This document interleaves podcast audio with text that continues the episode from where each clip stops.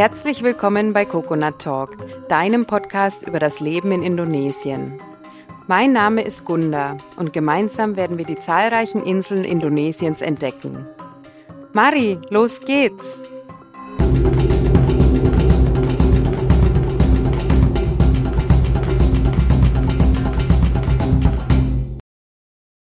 Hallo und herzlich willkommen zu einer neuen Folge vom Coconut Talk. Ich habe heute einen besonderen Ehrengast bei mir und zwar ist das die Melissa, die Gründerin unseres Blogs IndoJunkie und somit auch das Gesicht oder die Person hinter dem größten deutschsprachigen Blog über Indonesien. In unserem Gespräch verrät sie mir, auf welchen Wegen sie nach Indonesien gekommen ist warum sie da auch hängen geblieben ist, wo man sie außerdem findet, wenn sie nicht in Indonesien ist und welche Orte für sie die schönsten im Land sind.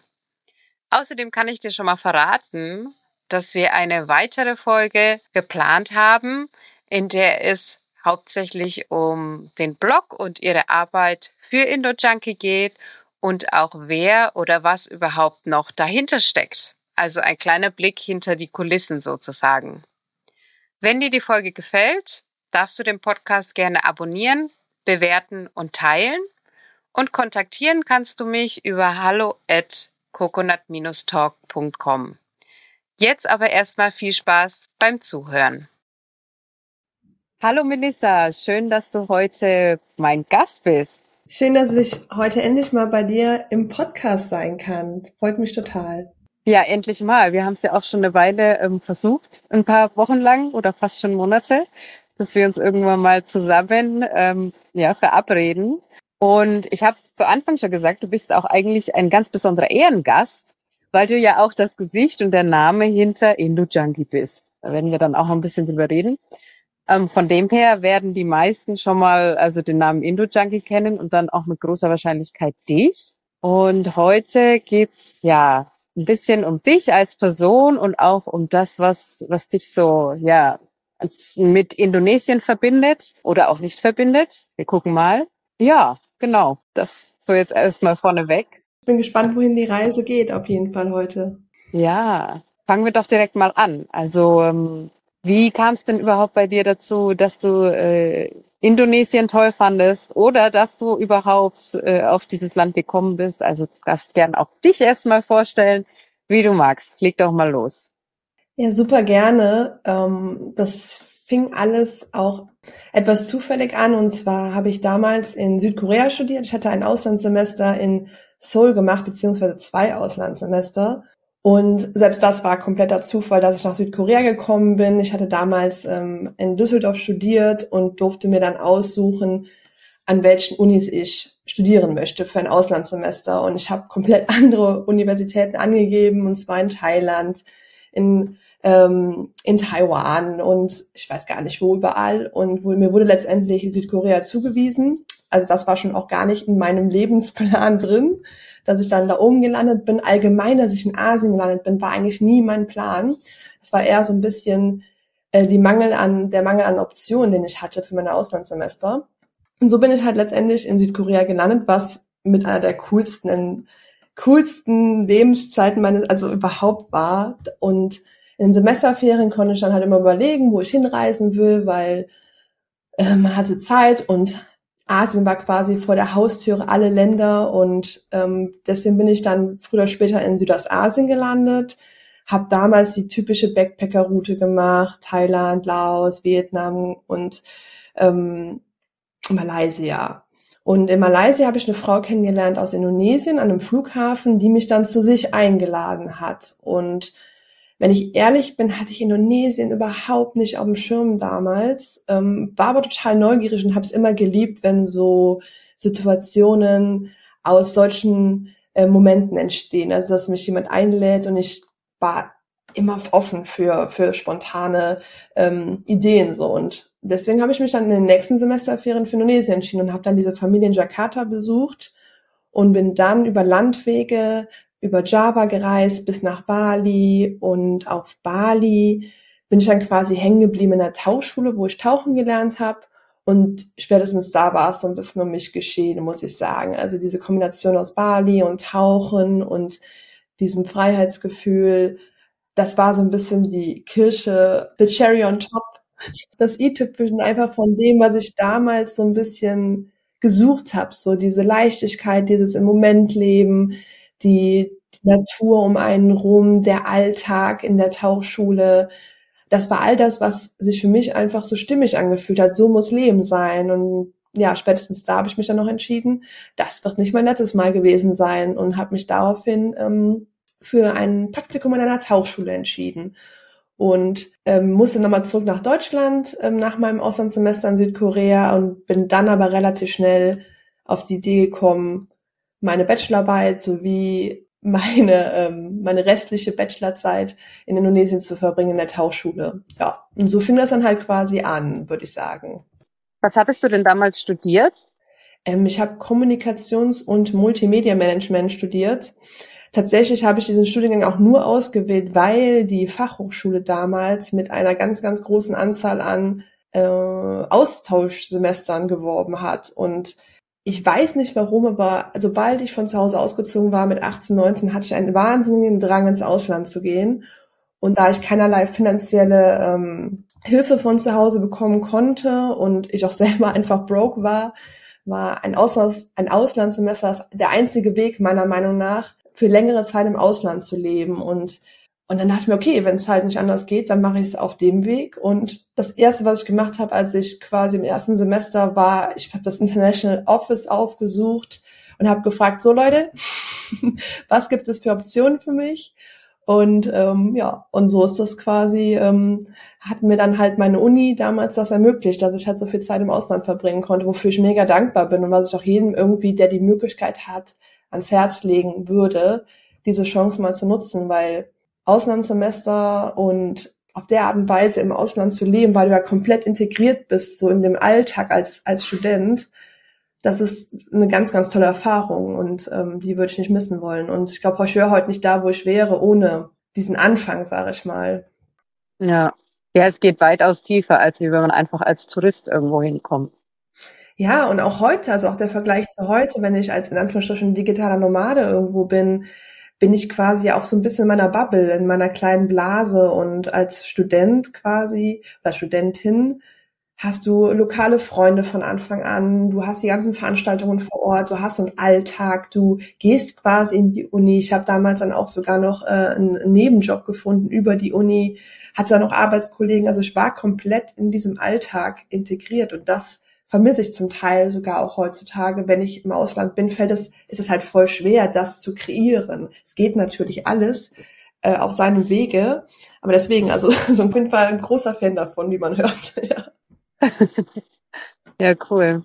Und dann ging's äh, so weiter. Du hast ein Praktikum dann an der Tauchschule gemacht. Ich meine, da bist du ja dann auch voll integriert, ne, als Praktikantin. Absolut, genau. Das ist der andere Weg, sage ich mal, um im Ausland etwas mehr integriert zu sein im Alltag. Aber das ist in Indonesien ja nicht so leicht, weil quasi ja nicht so einfach ist, dort wirklich offiziell zu arbeiten. Das Praktikum war eher so eine Art Tauschgeschäft. Ich habe quasi eine, die Tauchausbildung komplett umsonst bekommen, ähm, Kost und Logis, also ähm, quasi noch eine Wohnung dazu, also ein kleines Zimmer.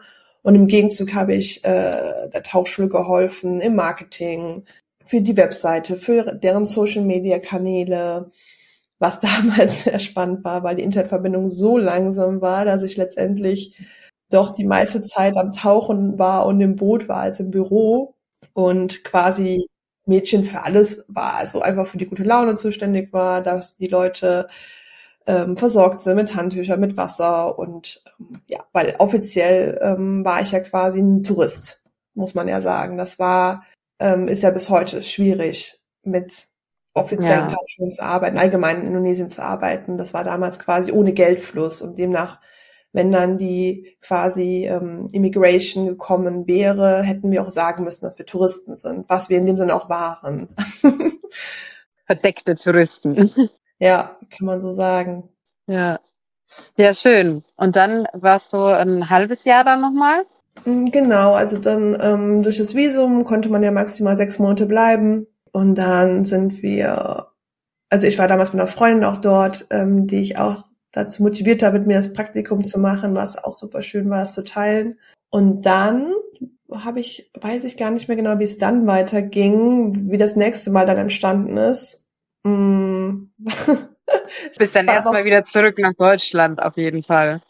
Ja, es waren so viele, also ich bin ja jetzt fast schon, wenn ich jedes Jahr nach Indonesien gereist bin, sind das ja schon, jetzt schon fast allein die zehn Male plus dann halt mehrmals im Jahr rüber. Also da verliert man manchmal so ein bisschen das Gefühl, welcher Ort wann kam. Aber letztendlich musste ich dann meine Uni abschließen, habe dann meinen Master angefangen in Passau und habe dort lustigerweise den Master angefangen, weil das war einer der einzigen Unis, wo man Indonesisch lernen konnte, richtig an der Uni. Oh. War auch so, ich habe einfach gegoogelt, äh, Indonesisch, Sprache, Uni und dann kam Passau raus und dann dachte ich mir auch, was gibt's denn da für Studiengänge? Und dann wurde dort das, der Studiengang Kulturwirtschaft, also International Culture and Business Studies angeboten, äh, mit ganz viel Fokus politische Ökologie, so die Themen Dynamit, Dynamitfischen, Regenwald, Abholzung, all, all diese Themen, die mich super interessiert haben in der Zeit auch, weil ich einfach da schon mit dem Weltschmerz ähm, angefangen habe, dass ich halt auch die Probleme gesehen habe und dachte mir so, wow, okay, Schicksal, das soll's sein. Und habe dann relativ spontan äh, mich aus Indonesien noch für den Master dort angemeldet und habe dann ähm, dort das studiert und auch Indonesisch richtig gelernt an der Uni. Habe dort lustigerweise auch meinen heutigen ähm, Co-Autor unseres Sprachführers äh, kennengelernt, Steffen, ähm, der auch bei InnoJunkie immer wieder aktiv ist. Und da, dort haben wir damals zusammen äh, an der Uni studiert. Das war auch ganz lustig, dass, wie das jetzt so entstanden ist und wie wir jetzt so zusammenarbeiten.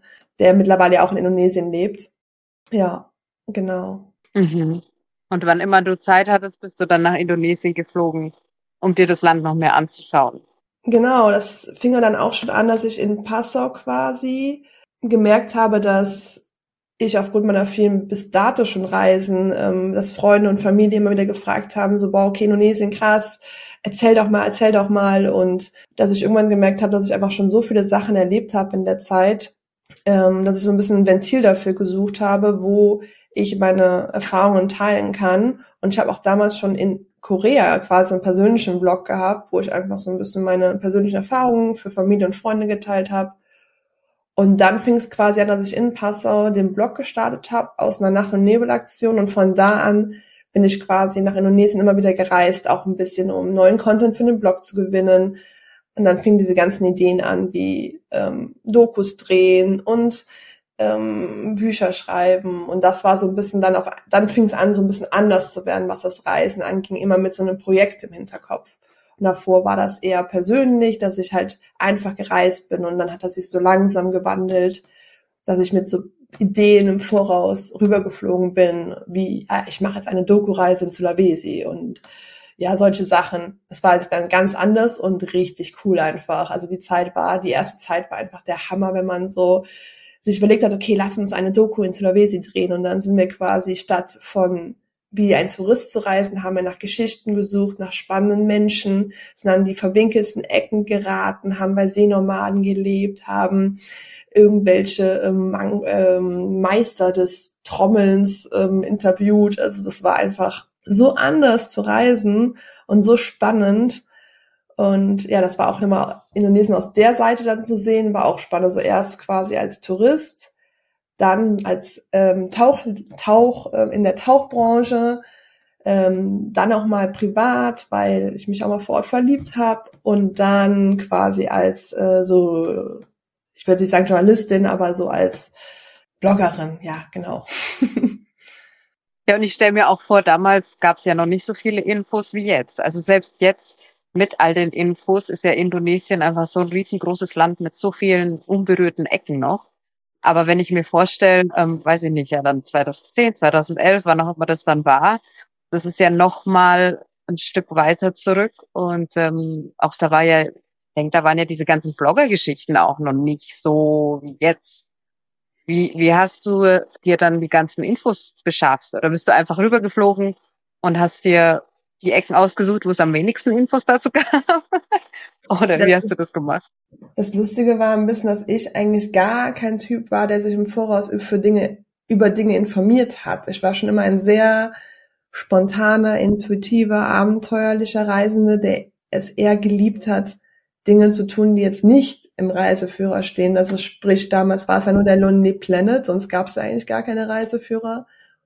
Und ich bin immer irgendwo hingereist, absolut ins, ins Blaue und oder ähm, und habe dann vor Ort gefragt den den Homestay-Besitzer, hey, was gibt's hier, wo gibt's, wo kann man hier lecker essen oder wo ist hier irgendwas Schönes zum Anschauen? Ich habe eigentlich nie mich im Voraus vorbereitet.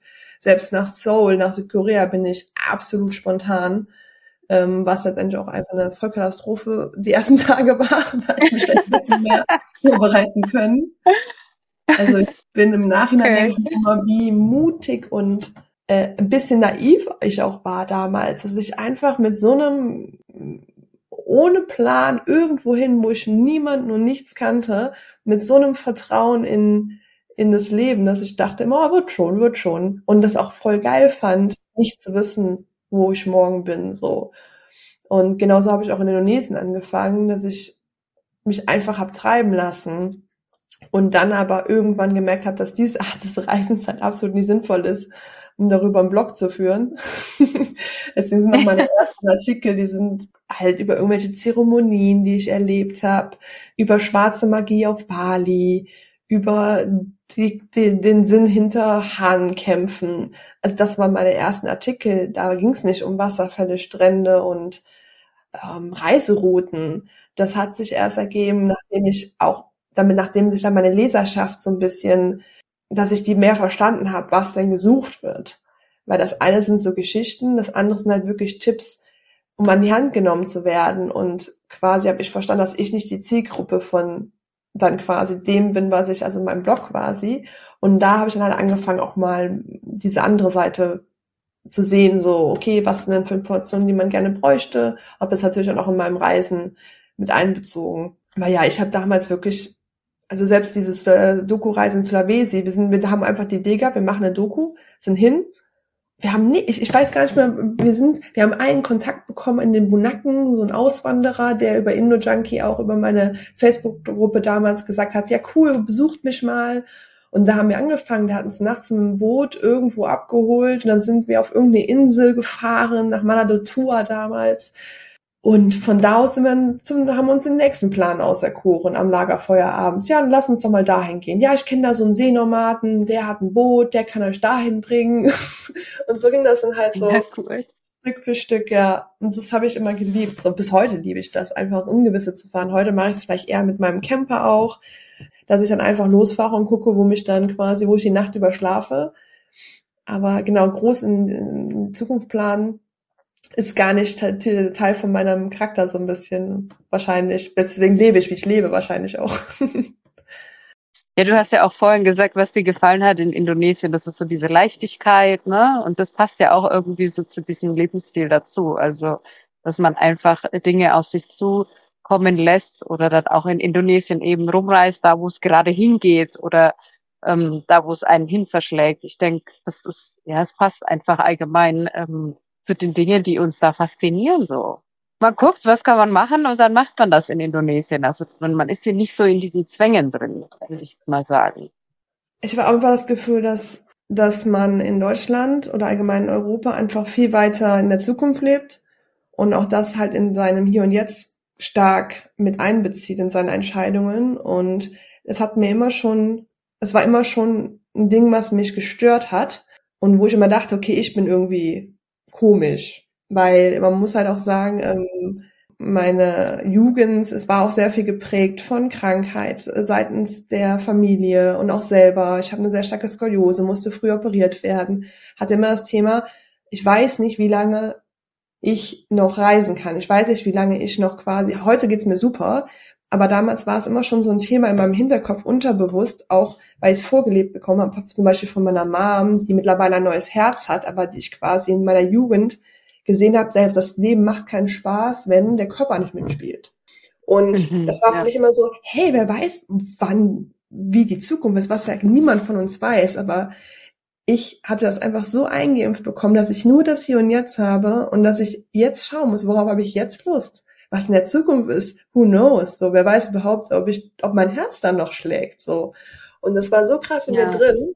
Und dann hatte ich halt diese Bestätigung in, in Indonesien, dass es halt auch so geht und dass es auch Länder gibt, wo Menschen wirklich auch mehr im Hier und Jetzt leben, ohne jetzt irgendeinen Schicksalsschlag zu haben.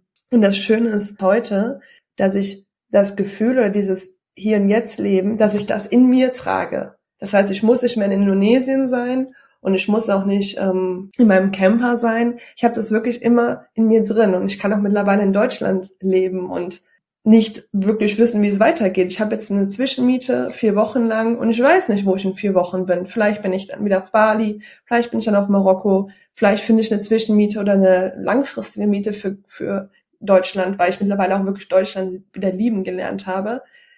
Weil ich gefühlt so dieses, dieses im Hier und Jetzt leben, also dieses ganze, diese ganze Leichtigkeit, das Hier und Jetzt leben, dieses sich nicht so, so eine Platze machen um alles, das habe ich in Indonesien gelernt und konnte es aber jetzt so ein bisschen einfach mitnehmen. Also ich muss jetzt gar nicht mehr immer in Indonesien sein, um das zu spüren, sondern ich habe das mittlerweile einfach überall, wo ich bin. Und das ist so ein bisschen, glaube ich, die das Schöne daran, dass man durch Reisen, dass man so ganz andere Sichtweiten sieht, sich das rauspickt, was man selber, was man sich für sich selber gut anfühlt und dann das aber mitnimmt und es einfach in sich trägt. So, und ich glaube, das ist so ein bisschen das, was kann nach 13 Jahren Reisen jetzt so ein bisschen das Ergebnis ist. Und wer weiß, wie lange das bleibt. Also um Gottes Willen kann gut sein, dass ich in ein paar Jahren ähm, wieder komplett im anderen Mindset bin. Aber aktuell würde ich sagen, lebe ich hier auch quasi, als würde ich äh, irgendwo in den Tropen in der Hängematte liegen, so vom Gefühl her. so.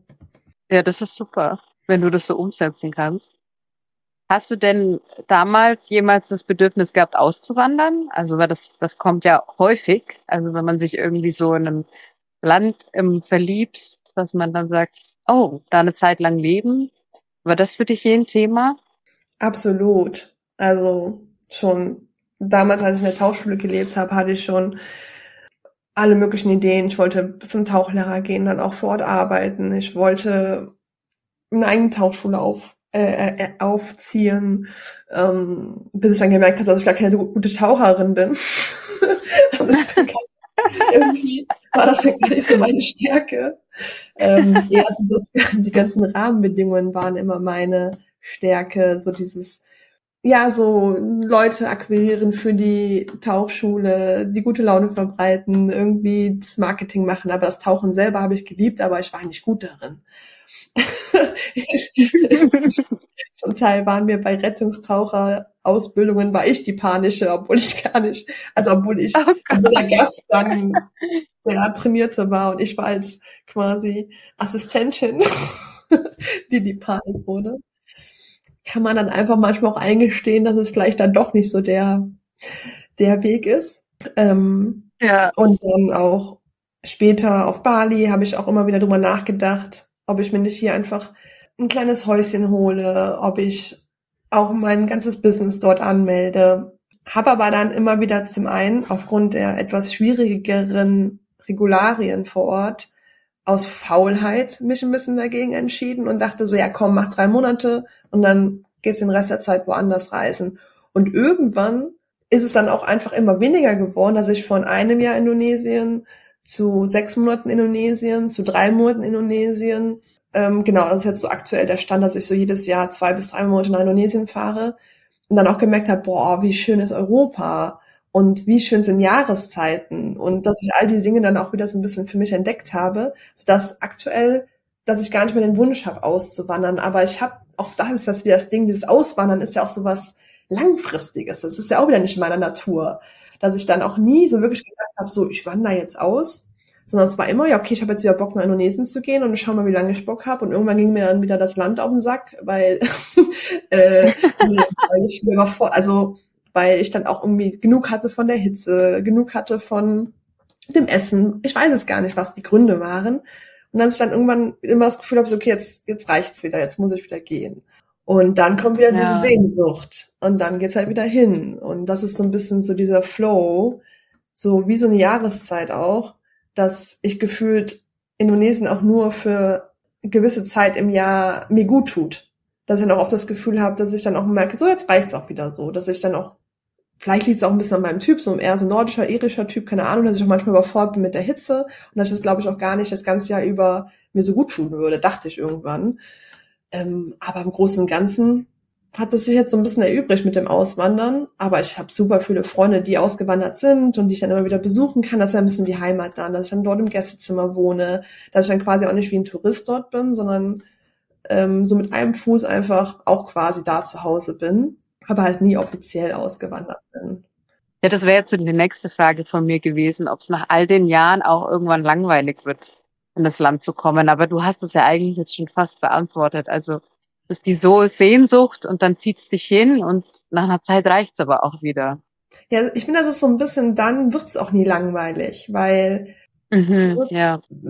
wenn du, das ist ja so ein bisschen das, das Ding, wenn du nur ein paar Monate im Jahr da bist, dann freut man sich ja immer wieder darüber, ach, endlich wieder Roller fahren, endlich wieder ähm, surfen gehen, endlich wieder, äh, keine Ahnung, die Lieblingssachen essen und allgemein die Gerüche riechen. Und bevor es dann quasi so weit ist, dass es, dass es langweilig wird oder nervt, hau ich halt quasi wieder ab. Also ich trick's mich da auch ein bisschen aus. Und wenn wir ehrlich sind, also langweilig, das ist, glaube ich, das falsche Wort für Indonesien, weil langweilig wird's in Indonesien bestimmt nicht. Also das ist, glaube ich, eher ähm, in anderen Ecken auf der Welt, weil das ist ja, das fragen mich auch manchmal Leute, ob mir nicht die Ideen ausgehen, was ähm, Artikel oder so angeht, wo ich mir denke, so Indonesien ist eines der vielfältigsten, abwechslungsreichesten, ähm, Ländern der Welt. Ich glaube, es gibt ja nichts, was du dort gefühlt nicht mal ausprobieren kannst, wenn du in der Taucherei bist und vielleicht irgendwann wird dir das Tauchen langweilig und lernst halt surfen, wenn du keinen Bock mehr auf Surfen hast, wie wär's mit Freediving?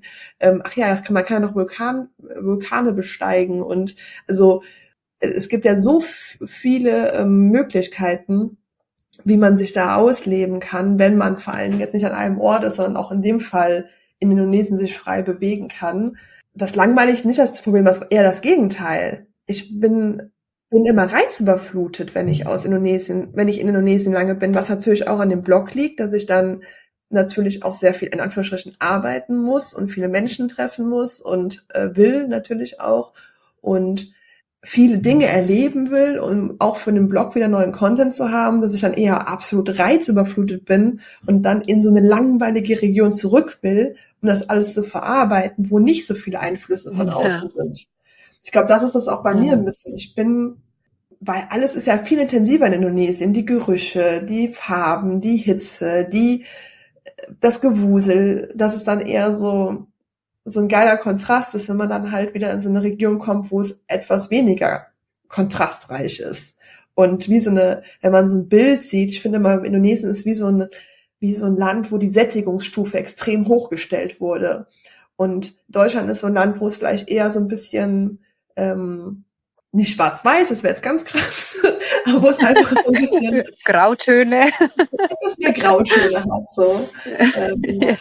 Und das ist irgendwie so die Mischung, die mir sehr gut tut, weil ähm, ja und auch da ist es auch wieder für jeden anders. Ne? Also mit wie vielen Menschen ich schon geredet habe, das ist ja das Spannende, dass es ja nicht das das eine tut dem einen gut und das andere tut dem anderen gut.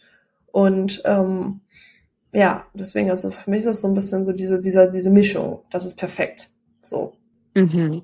Europa, ja vielleicht so drei Monate im Jahr Indonesien und zwölf, äh, zwölf, so viel Monate hat das ja nicht. und neun Monate im Jahr dann äh, Europa, Deutschland, Camper. Ja. Ja, du hast schon gesagt Europa. Also wo bist du denn dann sonst so unterwegs, wenn, wenn du nicht in Indonesien bist? Also ich bin, verbringe schon viel Zeit auch dann in Deutschland, ähm, auch weil ich hier mein quasi alles so gemeldet habe und ähm, meine ganzen Freunde und auch einfach mittlerweile echt gern hier bin. Und ich habe auch meinen kleinen Minicamper Johnny. Und mit Johnny gehe ich dann regelmäßig auf Tour. Und da ich halt meine ganzen 20er Jahre gefühlt nur in Asien verbracht habe, habe ich jetzt seit zwei Jahren, also seit Corona quasi, seit, seit ich quasi musste, Europa für mich so ein bisschen entdeckt. Und das ist gerade auch für mich so eine riesige Spielwiese, die ich gerade entdecken darf, dass ich ähm, quasi jetzt so ein bisschen die Sachen vor meiner Haustür entdecke, die ich damals, wo ich da gar kein Interesse für hatte, weil ich immer nach Asien wollte. Es war wie so, ich weiß nicht, was es war. Ich, ich war, ich war so magisch angezogen von Asien, obwohl ich das nie auf dem Plan hatte, weil es ja so zufällig war. das war einfach für mich äh, gar keine Frage. Ab nach Asien, ab nach Thailand. In Thailand habe ich gejobbt. In ähm, also das das war ja, es war einfach so ein bisschen so meine meine Zeit. Und jetzt erst entdecke ich quasi Europa so für mich und bin dann dadurch, dass ich viel surfe und gerne surfe, bin ich viel in Spanien, Portugal, Frankreich. Ähm, und jetzt war ich zum Beispiel für anderthalb Monate in Italien in einem coolen Co-Living-Space, wo man auch gut arbeiten kann, ähm, in der Natur, auf so einer ähm, Farm von Francesco, einem Italiener, der Maronen anbaut und seinen Bauernhof auch für kleine digitale Nomaden vermietet. Das war auch ein richtig cooler Kontrast. Cool, ähm, hat mich auch so ja. ein bisschen an, an, an deine, an deinen ähm, Zukunfts, ähm, äh, Projekt erinnert mit deiner Farm und mit der Kombi aus Leute hosten und nebenbei werden da halt Maronen angebaut, bei euch dann vielleicht Nelken und so. Aber das war halt echt eine coole, ähm, eine sehr schöne Kombi, so dieses so Landwirtschaft und gleichzeitig äh, Arbeiten und Co-Living und ja, das war auch eine coole Erfahrung. Ja, und jetzt können wir gucken, wie es weitergeht. ja, Du hast vorhin gesagt, ähm, dass es dich früher immer nach Asien gezogen hat. Das ist lustig, weil das bei mir ja ähnlich war. Also als Kind wollte ich, also wir hatten ähm, eine enge Verbindung zu Spanien aus verschiedenen Gründen. Meine Mutter hat dort auch mal äh, studiert und gelebt und hatten da eine ziemlich, äh, ja, große Community dadurch immer. Und als Kind wollte ich eigentlich immer nach Spanien irgendwann auswandern. Und dann bin ich auch einmal so nach Thailand gekommen und auf einmal hat sich alles auf den Kopf gestellt. Und bei mir war immer nur noch Asien, Asien, Asien. Also irgendwie mhm. äh, ähnlich wie bei dir. Und jetzt weiß ich auch, dass wir echt schöne Ecken in Europa haben und versuche es auch immer irgendwie zu kombinieren, dass man noch ein bisschen mehr sieht. Und ich denke, es liegt einfach daran, also bei mir war es so, mich hat so fasziniert diese komplett andere Kultur, dass es so auf den Kopf gestellt ist von dem, was wir kennen und mit, mit was wir aufgewachsen sind. Und das hat mich immer so fasziniert, dass es so richtig exotisch, fremd und ähm, ja, Europa eben einfach zu ähnlich ist wie Deutschland. So war es für mich immer. Absolut, das kann ich eins zu eins so unterschreiben, weil ich lustigerweise schreibe ich auch gerade ja an oder seit Jahren schon an meinem Roman, wo auch so ein bisschen so ähm, diese Anfangszeit rausgeht. Und genau da schreibe ich genau das. Das ist diese an, also diese diese absolut in Anführungsstrichen für uns damals fremde Kultur, die andere Denkweisen, ja dass es alles so anders war und dass ich, ich war auch null interessiert an Kanada, Australien, äh, USA. Das war für mich so, pff, da kann ich hingehen, wenn ich in Rente bin. Das war so mein Gefühl so ein bisschen ja. damals. dass ich dachte so maximal, maximal anders. Ich war, wollte auch damals was ja auch so ein bisschen deine Richtung geht, ähm, hat mich auch diese ganzen, also Papua, ähm, wirklich so Länder gereizt, die, wo du denkst, okay, anders an, andersartiger geht's nicht. Also maximal an die eigene Komfortzone mhm. kommen, was die Denkweisen angeht. Das hat mich auch sowas von inspiriert und gepackt und auch das allein zu erleben, das war für mich auch immer mega wichtig. Ich hatte nie Bock mit anderen zu reisen, weil ich hatte halt das Gefühl, dass ich die coolsten Erlebnisse mal dann hatte, wenn ich alleine unterwegs war. Und ich war auch ein bisschen, fast schon so ein bisschen freaky, würde ich sagen, unterwegs, dass ich dann auch zum Beispiel in Südkorea hatte ich gar keinen Bock, mit den anderen Erasmus-Studenten abzuhängen, sondern ich wollte mit Koreanern Zeit verbringen, mit meinen koreanischen Mitstudenten. Was will ich denn mit einem Franzosen in Korea? das war so damals. Ja, ja.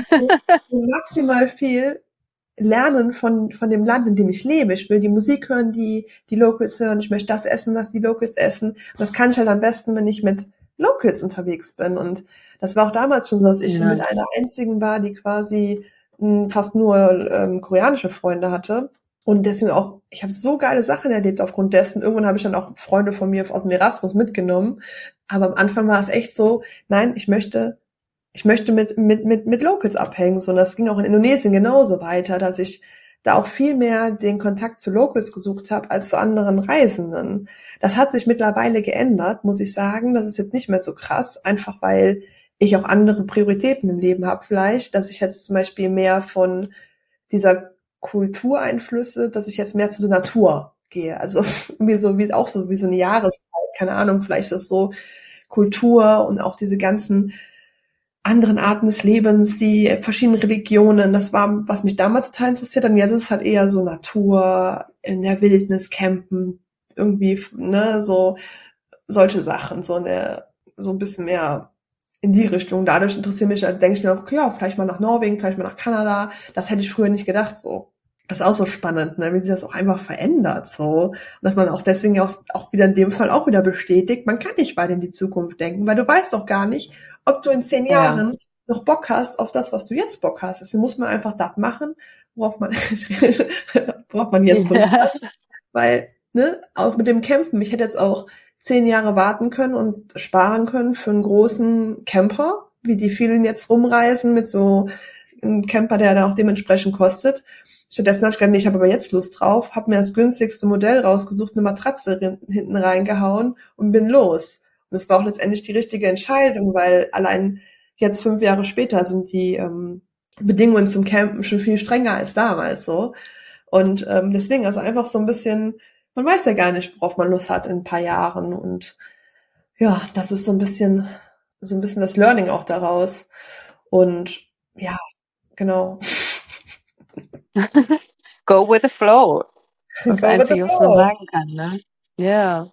Ja, und hast du denn in Indonesien, also jetzt haben wir auch ziemlich viele schöne Dinge besprochen. Hast du denn da auch mal schlechte Erfahrungen gemacht? Gibt es da so ein paar Sachen, die dir einfallen oder irgendwie eine große Sache, die ganz schlimm war oder ähm, ja, irgendwas Negatives auch. Ja und nein. also. okay. Ich habe auf jeden Fall, ich würde sagen, die schlechten Erfahrungen waren in dem Sinne, dass ich ähm, belogen wurde viel und dass ich das damals auch nicht so verstanden habe, warum man jetzt mich da so anlügt. Und dass ich das erst später verstanden habe, dass es auch einfach ein kultureller Unterschied ist. Ähm, dass so dieses Wahrheit sagen und ähm, das einfach ehrlich miteinander sein, dass es auch einfach so krass in unserer Kultur verwurzelt ist und in Asien, Indonesien ja auch zum Teil man sagt, okay, manchmal ist eine Lüge besser, als jemanden zu verletzen, indem man die Wahrheit sagt. Und da habe ich tatsächlich ja. halt auch, ähm, wenn man lange in einem Land lebt, dann kommt auch schon mal die Situation vor, dass man sich vielleicht verliebt, dass man vielleicht auch eine Beziehung hat Ort. Und dort habe ich ähm, einmal, mm, sage ich mal, letztendlich wurde ich dann fast anderthalb Jahre quasi in Anführungsstrichen verarscht und der Mann hatte schon Frauenkind und ich wusste von all dem nichts und das war für mich richtig, richtig schlimm. Im Nachhinein bin ich dann zurück nach Deutschland, hatte dann auch ähm, eine OP, eine Rücken-OP. Das ist auch so die Phase, wo ich meinen Roman schreibe, weil das so der Tiefpunkt meines Lebens war, würde ich sagen, als ich dann all das rausbekommen habe, wo man sich dann denkt, wie kann denn das sein? Wie kann denn ein Mensch ein Parallelleben führen und einen so ins Gesicht lügen? Und das war für mich so schlimm, aber heutzutage finde ich das gar nicht, weil ich mir denke, ich verstehe auch seine Situation. Ich verstehe das Problem, dass zum Beispiel, wir waren super jung. Er war, ich war 20, er war 19, nee, andersrum, ich war 19, er war 20, keine Ahnung, irgendwie sowas. Und die Ehe, das war, ich meine, kann man ja ausrechnen, er war 16 ungefähr, als die schwanger wurden und heiraten mussten. Das war keine Liebesehe. Und das war für, für, für von ihrer Seite auch wiederum sie wusste, sie wusste alles, sie war komplett involviert, ihre, seine Frau damals. Und ähm, also wenn man, wenn man das ein bisschen so aus dieser Perspektive sieht, dass es auch einfach eine andere, ja, andere Situationen sind dort, dass man Leute halt auch nicht einfach, wenn man halt schwanger wird, muss man heiraten, das ist ja nicht unbedingt eine Liebesheirat und solche Sachen, ne? Und ähm, ja. aber wenn man da in dieser Situation steckt und das dann halt so miterlebt, dann ist es natürlich ganz, ganz schlimm. Aber ich fand es auch im Nachhinein echt schön, dass ich dann quasi nicht Indonesien verteufelt habe aufgrund dieser Erfahrung, sondern gesagt habe, hey, ich habe mich in das Gesamtpaket verliebt, nicht nur beispielsweise in den Mann damals, sondern in das Gesamtpaket. Und dass das ja nicht wegfällt in dem Sinne. Und deswegen bin ich weitergereist. Und ohne jetzt, deswegen ist es keine unbedingt schlechte Erfahrung, denn ohne ihn und ohne die Zeit damals wäre ich quasi auch nie so viel dort, hätte ich nicht so viel Zeit wahrscheinlich dort verbracht und wäre dann vielleicht gar nicht heute da, wo ich bin, weil letztendlich auch mein Job heute daran besteht, über Indonesien zu bloggen. Und ich, keine Ahnung, wo ich sonst wäre. Deswegen auch da in dem Fall wieder, ähm, ja, war eine Kackerfahrung. Aber hat mich auch irgendwo weitergebracht und die Zeit, die ich dort hatte, war wunderschön so. Das kann man auch nicht, äh, kann man auch nicht äh, verneinen. das war zum Beispiel eine ähm, schlechte Erfahrung und auch so ein bisschen, dass es mir auch, als ich dann länger in Bali gelebt habe, dass es mir echt schwer gefallen ist, wirklich jemandem zu vertrauen. So, das war manchmal so ein bisschen ähm, schwierig, dass ich dann öfters mal um Geld gefragt wurde. Das hat mich dann so ein bisschen skeptisch gemacht. Also ich hatte so ein bisschen Probleme zu vertrauen. Das ist gar nicht in meiner Natur, weil ich so ein super, also ich bin ein Mensch, der immer nur das Gute Menschen sieht. Und da habe ich auf einmal so ein bisschen gemerkt, dass ich so verunsichert war. Will der jetzt mit mir Zeit verbringen, weil er mich mag oder will, also jetzt ob Mann oder Frau jetzt unabhängig davon oder weil ich jetzt irgendwie ein Bulle bin und Kohle hab. So, da war ich irgendwann so ein bisschen skeptisch. Und das hat mich, ähm, das fand ich so schade, dass ich da, und das war wahrscheinlich auch die meisten Zeit der Fälle, war das nicht der Fall, so, dass jemand mich ausgenutzt hat, aber ich hatte oft das mal das Gefühl so, und das war so ein bisschen, was ich auch schade fand und was ich auch irgendwann gemerkt habe, dass dieses im Mittelpunkt stehen gar nicht ist, was ich geil finde. Also ich bin gerne gegen mm. der Masse unter ähm, dieses, dieses ständige Aufmerksamkeit kriegen und auch irgendwie als was Besonderes wahrgenommen zu werden, das ist voll, das ging mir irgendwann richtig einfach auf die Nerven. Und ich weiß noch, yeah. eine Situation, da war ich auf Lombok und ich meine, ich war 22, kam mit meinen Aladdin-Hosen ähm, und meinem Schlodderlook da umher und wurde in so einem Dorf eingeladen und da war so ein älterer Mann, der sich extra rausgeputzt hat und sein alles so schicki, äh, seine, seine ärmliche Hütte so schön hergerichtet hat, um mich und meine Freundin damals zum Essen einzuladen. Und wir wurden da wirklich behandelt wie so Könige. Und dann dachte ich mir nur auf dem Heimweg, dachte ich mir, Laura, was haben wir denn geleistet, dass derjenige uns so behandelt? Der, der geht jeden Tag raus, zwölf Stunden fischen, kommt nach Hause, um seine Familie zu ernähren, der arbeitet sich den Arsch auf und behandelt uns, die hier so rumreisen und ein Spaßleben haben und äh, wie so und das war für mich dann irgendwann so ein bisschen, wo ich dachte so, ah, ich will nicht so besonders sein, aber ich bin nicht besonders. Und deswegen habe ich dann auch irgendwann gemerkt, so, boah, wie cool das ist, was letztendlich das war, was ich damals so langweilig fand, dieses Untergehen und dass eine Kultur ähnlich ist, dass ich dann so schön fand, als ich dann durch Italien gehe und überhaupt nicht aufgefalle, weil ich auch jetzt eine Italienerin sein mhm. könnte. Oder nach, keine Ahnung, wohin gehe und gar nicht angesprochen werde oder so. Und das war für mich, am Anfang fand ich das voll geil und dann ist das irgendwann gekippt, so diese Aufmerksamkeit. Allein, blödes Beispiel in Korea, wenn ich damals äh, feiern gegangen bin, ich war der Mittelpunkt des Clubs ich hatte die volle Aufmerksamkeit. Ich war die Königin. Ich konnte, ich konnte tun lassen, was ich wollte. Ich war wie ein Superstar. Und dann gehe ich nach Deutschland in den Club und keine Sau guckt mich an. Ich denke mir so, hey, hallo Leute, ich bin da. hey, die Königin ist da, was ist hier los? und das ist so krass. Ja. Und ich denke so, wie, wie, wie, wie, wie verrückt das eigentlich ist, ne? Das ist eigentlich so, und deswegen habe ich, glaube ich, auch so viel Zeit in Bali verbracht dann irgendwann, weil du da halt quasi so untergehst. Ich meine, da sind die so an Touristen gewöhnt, ja. dass du da ja quasi komplett im, ne, in der Masse untergehst und keine Sau, also vielleicht, wenn du dann wirklich in, in, in so in mehr in den Norden gehst, mehr, mehr ins Inland, ähm, aber ansonsten, ne, also da winkt dir kein Kind mehr zu im Roller. so, also in den Touristenregionen da ist ja eher das Gegenteil, dass man schon genervt ist von dem einen oder anderen Bulle. Also es ist halt interessant so, ne, wie das halt immer so in Maßen, das ist immer cool. Und sonst ist es halt auch mal anstrengend. Aber es ist halt ne, wie in allem. So, also, ja. Ja, ich kann das nach, nachvollziehen, natürlich, klar. Also, was du da erzählst. Weil hier fällt man ja auch auf wie ein bunter Hund und mir geht's ähnlich. Ähm, und ich denke, ja, es hängt halt auch damit zusammen, weil wir einfach schon dann so oft hier waren oder auch so lange dann schon hierher kommen und wie du gesagt hast, am Anfang ist es noch lustig und cool und ich merke das dann auch immer irgendwie, wenn, wenn ähm, Bekannte oder Freunde kommen, die sonst auf Bali sind und die kommen dann hierher und, und die finden es dann toll, dass sie in jeder Ecke angequatscht werden. Währenddessen ich natürlich, wo ich schon länger hier lebe, also mir geht's dann halt auch auf die Nerven irgendwann. Wie gesagt, am Anfang ist es immer noch lustig und super. Auch das mit der Aufmerksamkeit und am Schluss ja, will man sich dann schon gerne mal verkriechen. Also ich genieße es auch sehr, ähm, wenn wir zwischendurch irgendwie in Deutschland sind oder so. da schaut mir keiner hinterher. Also mittlerweile ja Gott sei Dank. Also ich meine, früher als ich kleiner war, war ich auch noch sehr exotisch in Deutschland, aber äh, mittlerweile ist es ja auch alles einfach bunt gemischt. Also ich kann mir gut vorstellen, wenn man irgendwo wirklich sesshaft ist und dann auch schon ein paar Jahre irgendwo lebt, dass man dann auch nicht mehr so viel Aufmerksamkeit bekommt, gehe ich von aus, wenn man jetzt irgendwo in einem Dorf, irgendwo in Indonesien lebt. Irgendwann ist man ja auch Teil der Gemeinschaft, auf, also dass man jetzt nicht mehr so viel Aufmerksamkeit kriegt, denke ich mal. Das ist ja vor allem, wenn man rumreist, wenn man neu irgendwo ist, das sind ja so diese Momente, wo man vor allen Dingen halt diese ganze Aufmerksamkeit kriegt. Also, oder? Ja, ich meine, wenn, wenn sie einen schon kennen, aber es dauert halt auch, bis irgendwie die ganze Insel dich kennt, ja. Also ich meine jetzt hier unsere direkten Nachbarn oder Bekannten, also die, ähm, klar, die kennen jetzt uns auch, aber allein schon, wenn wir trotzdem in den Ort fahren zum Einkaufen, da kennen wir jetzt nicht alle, weiß nicht, wie die tausend Einwohner und das passiert dann trotzdem. Und ich denke mir auch immer wieder, wir fahren dann durch irgendwelche Dörfer durch, da haben die uns jetzt auch schon zigmal gesehen. Nee, also ich denke, hier ist es halt speziell, weil es hier noch sehr, sehr lang dauert, bis die Leute ein bisschen routinierter mit, mit dem Anblick von Ausländern umgehen.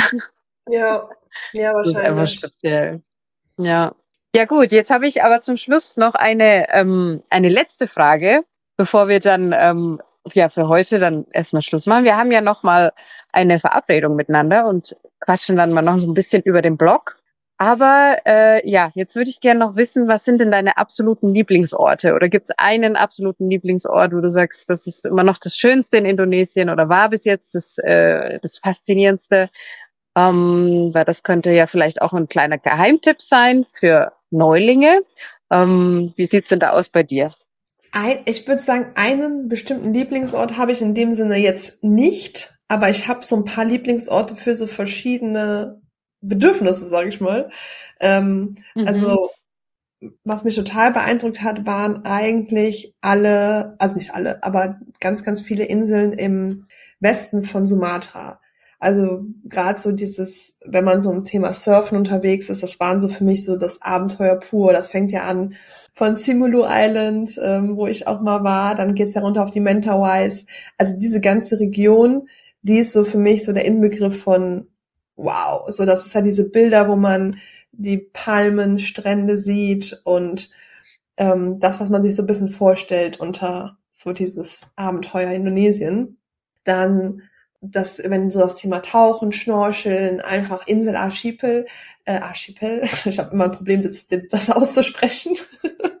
ähm, dann finde ich, fand ich die Togin-Inseln einfach die Turgeninseln haben mich total gepackt, einfach weil es so schön einfach und schön dort war und auch mit diesem ähm, Bajau-Volk, das ähm, hat mich einfach total fasziniert und die Geschichten dort, die wir dort alle hören durften, haben mich auch immer nachhaltig total geprägt. Deswegen die Turgeninseln kann ich jedem ans Herz legen, äh, wenn man ein bisschen Zeit mitbringt, weil die Anreise einfach ein bisschen länger ist.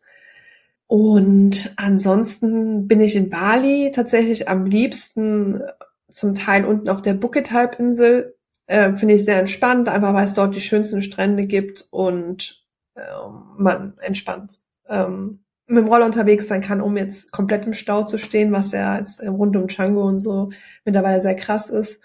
Und eines meiner Herzensorte ist und bleibt ähm, Buddha's Homestay in Limuki, äh, eine Familie, befreundete Familie, die ein Leser von mir vor ein paar Jahren entdeckt hat und der uns dann daraufhin hingeschickt hat, wir sollen unbedingt zu Buddha, ein herzensguter Mensch. Und dann sind wir hin und haben ihn in unserem Reiseführer aufgenommen.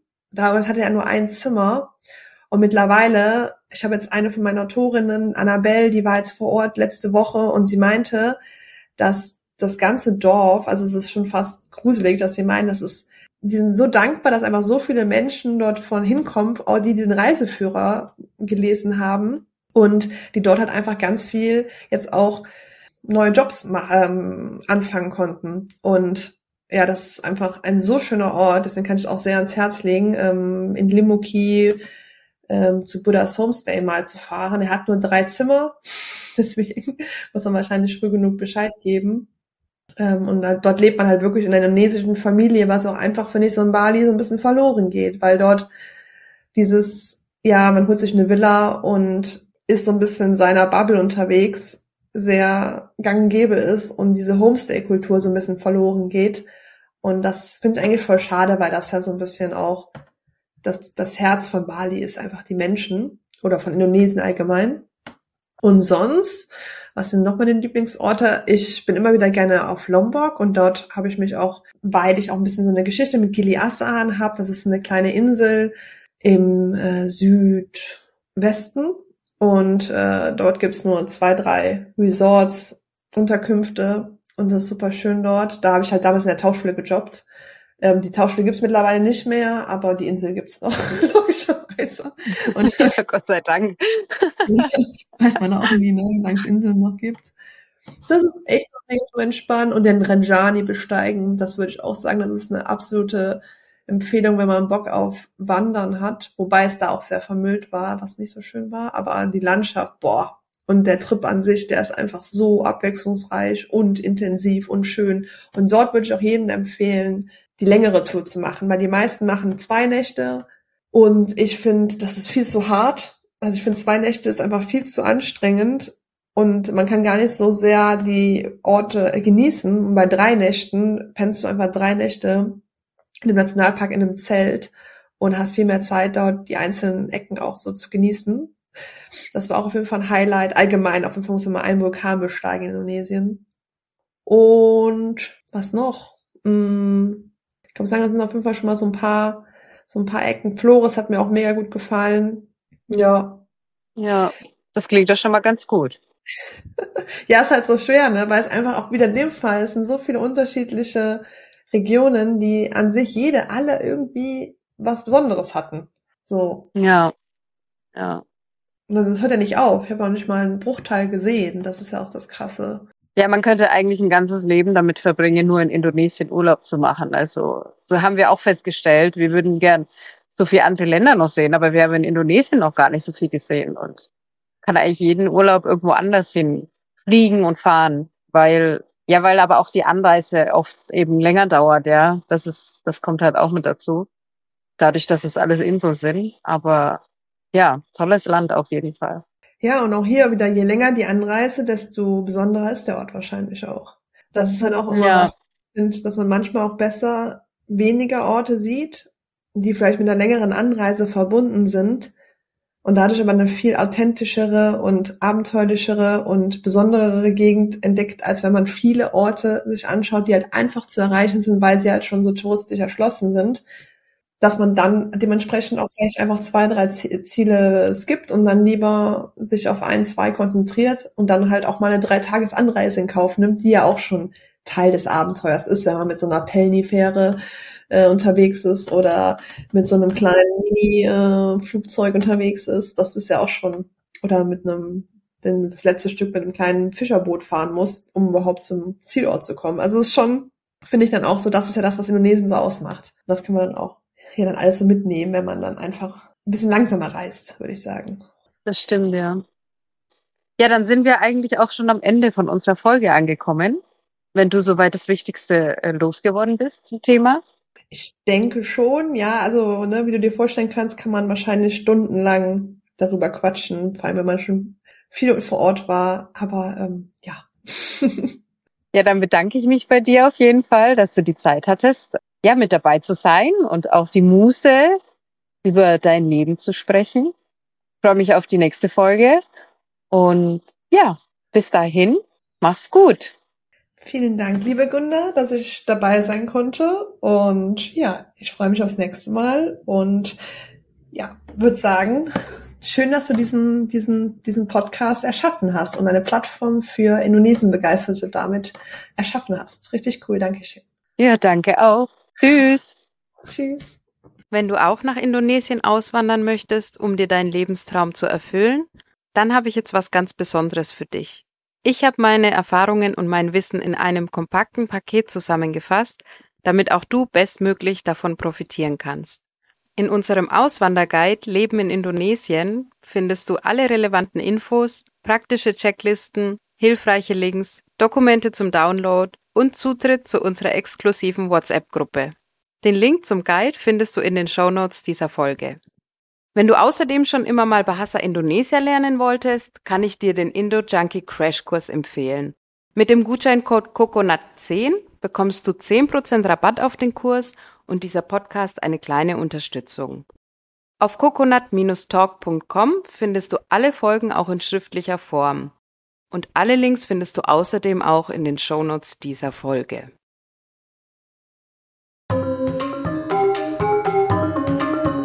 Das war Coconut Talk, dein Podcast über das Leben in Indonesien. Wenn dir diese Folge gefallen hat, klicke auf Folgen oder hinterlass mir eine 5-Sterne-Bewertung bei Spotify oder iTunes. Dankeschön! Bis zum nächsten Mal. Sampai Jumpa!